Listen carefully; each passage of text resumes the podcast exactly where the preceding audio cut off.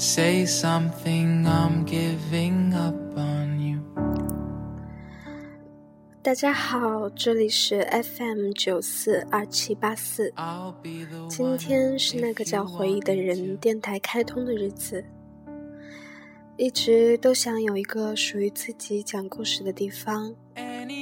其实刚开始想这个电台就是走悲伤风格的，希望自己讲的这些故事可以和听众朋友的情感产生共鸣。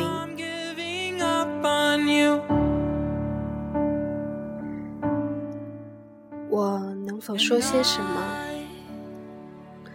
买了张目的地未知的车票，拿着比自己还大的行李箱到了站台。从小就很害怕火车的轰鸣声，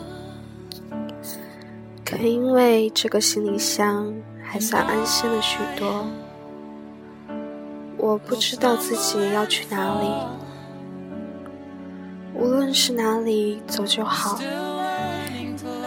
离开关于你的一切人和事。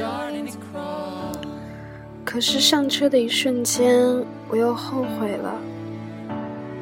如果窗户不是密封的，我想自己会跳下去。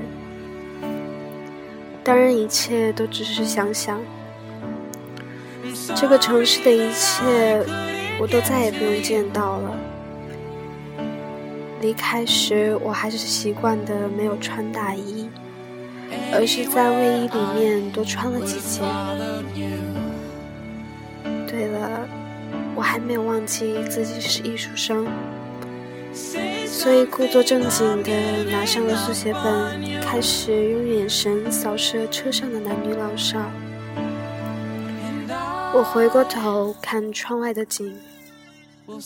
这是我第一次觉得你很美，温柔似水。